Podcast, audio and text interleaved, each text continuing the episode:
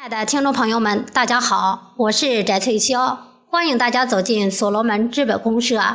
今天给大家带来的是《超级农村试点实践概要》，作者内蒙临时工作组四零二三群群管陈东，五二七群秘书长杨春花。万物一体，方能自洽其位；彼此孤立，就有相互内耗。从国家到企业，都需要好钢用在刀刃上的全局统筹。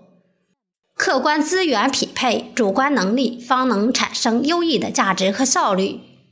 所有人都能享受水涨船高的幸福生活。分田单干后的农村经济，天才和智障被一亩三分地均值孤立。人力和土地被小农思想禁锢在自家权限内，需要特长发挥和资源搭配的经济运行从此丧失全局统筹机能几十年。农民见识的户主抉择，造就了如今土地荒废、农民失业、基建缺失、进口粮油、农户贫困等本不该存在的现象，却长期并存的三农问题。曾经，一个小岗村示范迅速点燃全国农村分田单干的热情，成功占据农村经济拐点地位。时过境迁，为克服小岗村模式的小农经济弊端，全中国不懈推行着各种改革示范。无论国外引进还是国内自创，成功案例都有一个共性：扩大能人统筹资源的范围。使区间内的普通农民有机会专注于个人特长的发挥。然而，市场规律是客观而公正的，只有完全成本下的利润才有生命力和竞争力。严重的非成本帮扶限制了成功案例的复制推广，成功案例周边的农村经济依旧困固，小岗村模式的历史拐点地位依然挺立。且先从分田单干农村的种养业来阐述完全成本的超级农村试点建设。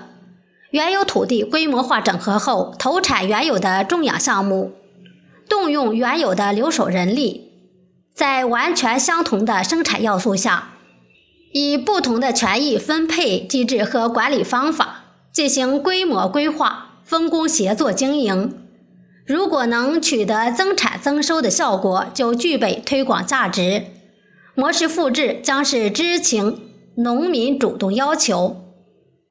全新的资源形式在转换投产，其他高产值农产品必然收获更高的利润。模式创新能争取到的社会援助和政府的扶持，将分开记账并纳入试点的财务利润中。有钱难买我愿意，超农模式的权益分配机制和就业管理理念，将要争取大多数农民自愿拿土地和人力来事前免费的参与，只需要一个试点事实，不为发财，仅因分工协作的轻松，也能赢得知情农民的认可。再有超农数字平台在后协助完成各种数据流的记录管理，农民只需要相信参与，并做好自己擅长的事物就好，增产增收只是顺带的结果。试点的宣传动员阶段，准备通俗易懂的内容，以信函、会议和走访的方式。先向农民分析阐述农户经济的弊端和苦难，引导农民心理放弃自产自销一百元粮食的当前生活，再用试点模式的优越性，促使农民主动尝试专业收入一百元现金的超农生活，同时收获一百元财富，分工协作能更轻松高效。同事消费一百元物品，现金购买能更丰富称心。哪种生活更幸福？农民工会帮助留守亲人做出判断和选择。当切身体验过专业农务的轻松、循环种养的效率和现金收益的便利后，农民获得的幸福感或许会大大超过他们事前的想象。而故土情节能让他们拥有优先跳出农门的喜悦。曾经，国内部一百个工分，对应着不确定的物产数量，才催生了小岗村农户自主模式。如今，即使收获的一百元工资是从大市场自由购买商品，而且工资额度还能参与利润分红。工分和工资一字之差，天圆地别。超级农村将被农民自己推上新的农村经济拐点地位。农户经济的弊端和苦难，三十多年的切身经历，农民能一点就通。土地的本质是提供就业机会，城市土地上的就业形式能丰富多彩，万千职位。农户土地上的就业方式却千篇一律，各自种养。新生代农民早已经对十八般农具样样精通的家庭农务深恶痛绝，因此宣传重点将放在超农的权益保障和管理机制上，要引导农民自己去发现超农模式能解决的农务问题和形成的未来预期。并通过平台数字化，确保超农的数理关系的真实、可追溯和不可篡改性。超农试点的土地使用权，农民工那里只要能解除他们的后顾之忧，就能够获得。留守农民这里若能保证失地后的就业预期，也会勇于参与。失地后的就业机会将是农民最担心的。超农模式是要完全启用农村的市场空间，高效率和专业化，能精简种养人手，利于增加和完善本土的服务业。这本就能增加就业岗位，再加上零门槛、结果交付的岗位管理机制，个人收益完全由出勤的意愿和时间及业务素质决定。继消费共享之后，创新提供就业共享的机会，只需一次尝试就能够获得农民的土地、人力、资金三要素的主人公态度的参与。当今社会普遍存在对互联网和人工智能抢占人们的就业机会的担忧，其实只要社会规则实现去中心化。人们的财富观念将会发生颠覆性的改变。只要就业机会均等，所有人都会信奉把财富储存在个人能力和大自然中，没有物品挤压和浪费，没有建筑空间闲置，还地球更多的绿色。每个人的就业机会，时简而多金。超级农村的就业共享或许能演化出一种未来就业模板。当社会生产力达到平均一人能养活一百人或更高水平时，你是一个人霸占岗位，然后时刻准备应对九十九人的竞争攻略呢？还是和九十九个同等业务素质的人共享岗位，每一百天出勤一天？并努力加入更高尚的百人团队。当前社会的财富累积已经重创地球的生态平衡和大气平衡，严重的贫富差距加速了全球的天灾人祸的发生，并形成了恶性循环。在就业共享时代，人们的财富储备和相互拆借的会是就业时间。虚拟世界的巨额资产能标榜财富创造能力和人生价值，现实世界的遗产趋零，在彰显子女教育和人格魅力。超农土地的聚合首选方案是，农户全部土地的使用权，免费参与超农，以此换取户籍成员满六十五周岁以后的超农养老补助。并用内部工资红利动态平衡土地增值利益备选方案，农户土地收取流转承包费，无工资红利和养老补助，允许随时转为首选方案，但要再执行一个备选方案时段后，首选方案才生效。农民土地使用权参与超农后的惠农政策，面向人头的归农民，促进生产的归超农，国家征地面积补偿归农户，附着物赔偿归超农。超农的农产品经营，成本管理和利润分配是重点，线上线下的数理逻辑是一致的。线上完成数据记录和管理，线下执行实际操作。每个线下区域业主都对应一个线上账号，业主账号全息记录区间数据，并根据业务需要生成各个具体的项目的子账号。由子账号完成该项目的人事、财务管理。子账号实际控制的土地面积可以大到成千上万亩良田、稻谷基地，可以小到不足一分菜地认领农业。每个子账号具备资金筹备、成本支出、业务收益的精细化管理功能。资金筹备功能是将项目预算成本。分成若干份，先向区间内农户融资，农民自愿参与，从零份到限额的投资，给予农民共担风险、共享利润的机会。实现后的资金缺口，向所有人开放融资，如实记录每笔投资信息，以备精准分红。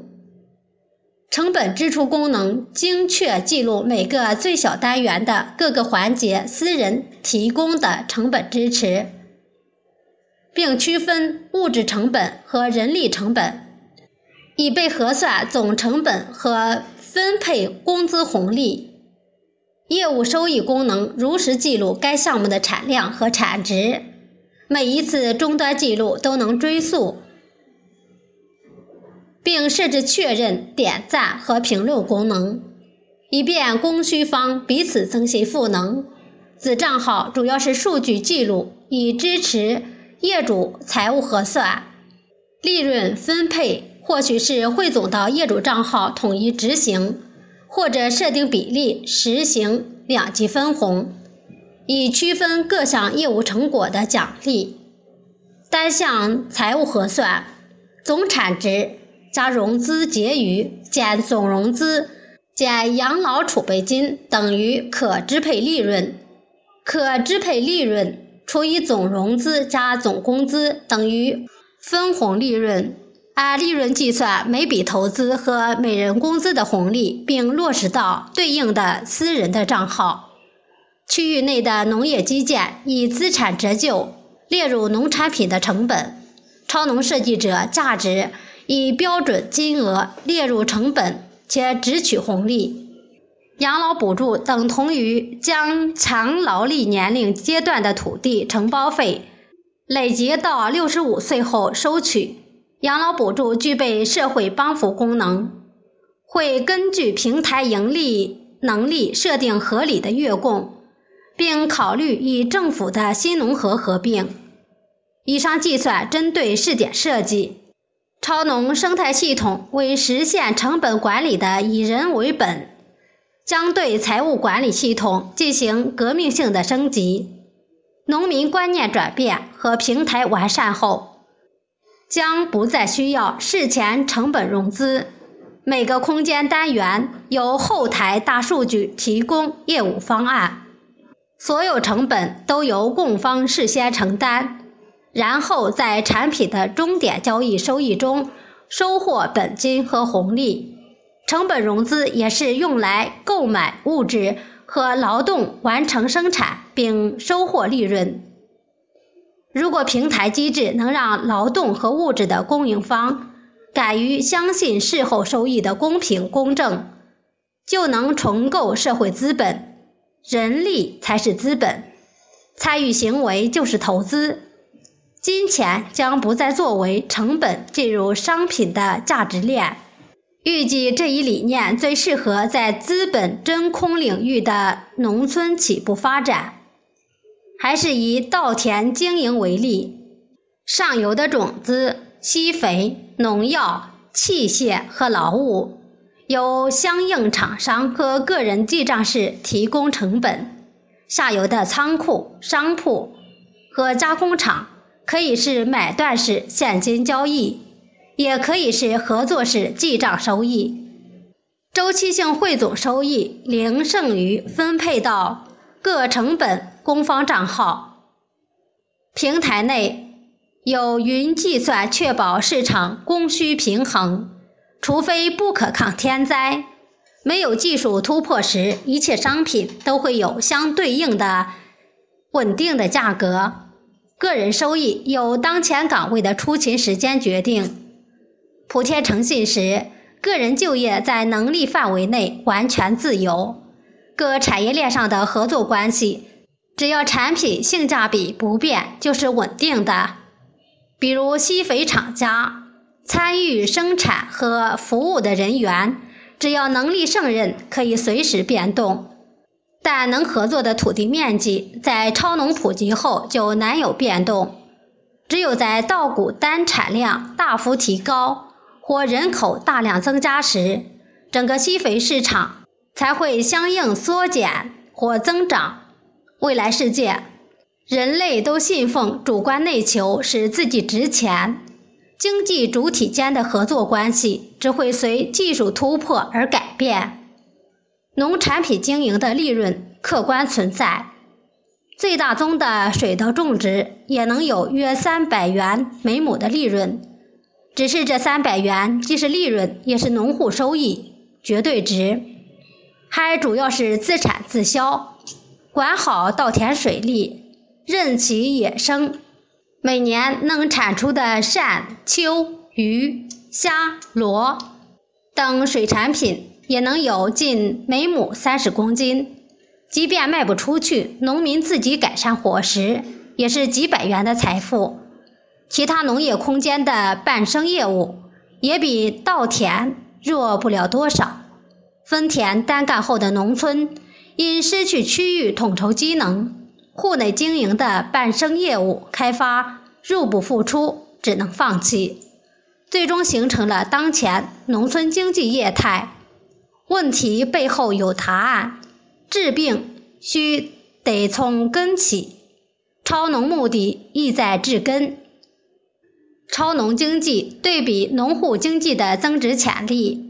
每个品种的整体出产效率都不会弱于最优农户效率，补全产弱农户的效率差距，资源统一规划利用，完全消除农户经营的边界成本，实行立体经营，充分启用主营业务空间内能低成本开发的伴生业务，分工协作能允许健康的留守人员参与力所能及的事务。整体产力能完全重启荒废的农业资源，并适度开发二三产业，完全现金收入的农民会慢慢懂得去花钱买自己的短板时间，来加强长板的收益和享受生活，将推动农村服务市场完备完善，优化农民膳食结构，用高价值农产品。替换大宗农产品资源份额，一份优化增值，都与参与者权益密切相关。前进路上就只有推力，没有阻力。通过宣传，此七种潜力可以完全依靠农村内部觉醒的力量完成开发。有钱的出钱，留守的出力，形成超农模式推广的内生动力。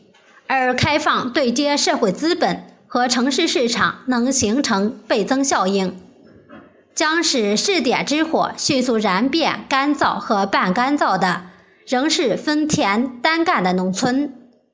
当超农经济完全填补农户经济导致的市场空缺后，通过流转承包实现规模化经营的农村，会在合同期后进行超农权益机制的转换。第六点潜力会被各种有成熟市场高价值失去区别对待的意义。农村的花园式居家环境将占据所有人的大部分的休闲时间。农村的宜居宜业能成就最纵深的国防。市民的智慧大脑，驴养鱼，田园乡村，加大了偶遇发现天赋村童的概率。良师育高徒的机缘，能使民族智力资源获得更充分的开发。少年强则中国强。其他项目尚可以用产品检测市场。超级农村必须先用事实赢得民心，试点是必要前提。若为追求试点效应更大化，可以各省三型地貌的试点同时起步；若为吸引社会关注，当选小岗村和小平故居有始有终。超农试点无论是多少个点同时启动。至少有一个点以当地常规农产品经营起步，用农民最熟悉的业务对比来轻缓农民观念，使试点外农民生成急切参与超农的心情，也是让试点内农民习惯专业农务的工资标准。超农的基础工资将长期固定，以稳定成本。财富增量通过工资红利实现公平分配，超农试点及后期的推广，当结合国家精准扶贫政策，借助财政之力，将各区域贫困户同期提升到标准状态。超农生态形成后，人们各自诚信，各行业彼此关联，固定的基础工资和动态的工资红利。就会步入真正的零成本经营时代，记账式成本，周期后收益。毋庸置疑，现金收入的农民再建新房，绝对会只考虑人居条件。当相信房屋风水与自身能力无必然关系时，农民也会喜欢标准建设的集体公寓和因地制宜的田园别墅。当农民习惯共享就业的流动性后，临时住房的朝向和风水考量，就成了纯粹的环境科学概念。为现金收入的农民提供住房服务的超农建筑管理，可择机展开。建设集体公寓和田园别墅，成了农民自己的意愿。超农只是提供管理服务，集合农民的意愿和资金，对区域进行整体规划建设。拆除低价值民房，保留高价值建筑，并围绕其进行规划，然后以整体方案向政府申报新农村建设和争取政府的扶持。建成后均价给予农民。早期农民会要求房产权，后期人们会只要求使用权及使用价格，产权集体公有。并由平台代营。当前照顾农户种养需求的新农村住房都不超过三层，且一户一栋。超农住房将会选择不超过六层、几十户一栋的集体公寓。别墅将用于点缀，优化田园风光和山林景致。区域准备商旅服务空间和配套设施。并按人数配置公性祠堂。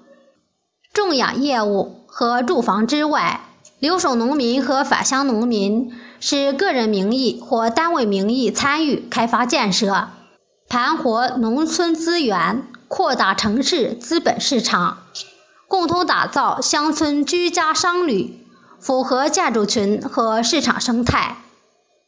试点项目先从线下解决超级农村发展建设的问题，争取以有边界的业主管理方式赢得农民和政府的认可，然后才是无边界的数字平台，实现全国超农建设的各种参与要素和利益分配的管理，力争做到试点之后的实体建设。所有参与者都相信并直接选择平台账号进行管理。为了实现虚实的完美结合，线下实体作为整体，按资金红利、人工红利、养老基金的实际执行数据落实动态股权和利润。超农设计价值和平台服务价值以定额列入财务成本，线上的平台建设和运行另以独立单位设计各参与要素的股权，以完善的功能为线下实体提供服务，然后各方按股权设定分配平台所得服务费。平台股权你照搬超买的股权设计，除了设计者不同。其他参与要素可完全相同，每个人以自己的方式线上线下参与超农的建设。在实体就是有边界的股东，按股份获取经营利润；在平台就是无边界的合伙人，按股份和生态位参与平台服务费的分配。还有一种感觉。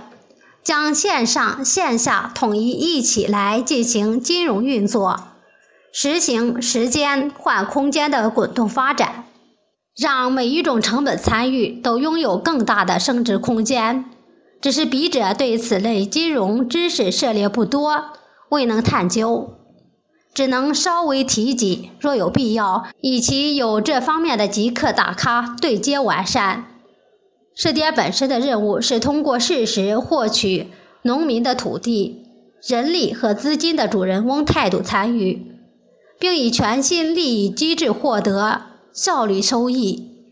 过程中全面收集试点数据，然后将数据及其管理实现平台数字化。设计者的农民身份很难调动试点所需资源，为更好达成目标。直接以完成态的记账式成本开展试点，期望能获得以下系统资源协同：一、寻找筛选能懂且敢于参与试点的人力和资金；二、系统家人是农产品销售商或加工业主的订单支持；三、系统内的种苗、吸肥、饲料和农家肥发酵技术。农用器械等成本要素的持有方记账式成本支持。四、系统家人消费对试点产出的复习农产品的预定。五、系统家人是房地产商的建筑规划及开发承建。六、其他项目和事务必要的线下活动场地，就近选择试点空间。七。试点纪录片拍摄和制作未来剧《超级农村来了》，争取能用一部电影的时间告诉世人所罗门系统的超级农村要实现什么。同时，在观影现场将试点外农民的思想观念轻换到就业共享时代，试点内所有协同资源的量化财富。除了按成本机制获取试点财务的利润以外，还在数字平台内全额或比例记录种子资产。今天这篇项目说的语音分享就到这里，谢谢大家的收听，我们下次再见。